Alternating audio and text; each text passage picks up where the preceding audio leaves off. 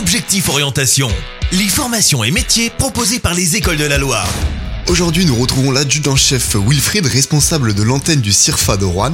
Bonjour. Bonjour. Alors, est-ce que vous pouvez nous présenter ce que c'est le CIRFA? Quelles sont vos missions? Alors, les missions du CIRFA, qui est positionné à Saint-Etienne avec deux antennes, une à Rouen dont je suis le chef et une au Puy-en-Velay. La mission principale, c'est de recruter nos futurs soldats pour pouvoir effectuer les futures missions de l'armée de terre. Justement, l'armée de terre recrute plus de 16 000 personnes chaque année. Quels sont les profils recherchés? Alors, on va rechercher tout type de profils, aussi bien des hommes que des femmes, des gens non diplômés ou des gens diplômés. Tous les profils nous intéressent. Et alors, une fois dans l'armée, comment va se dérouler la formation justement?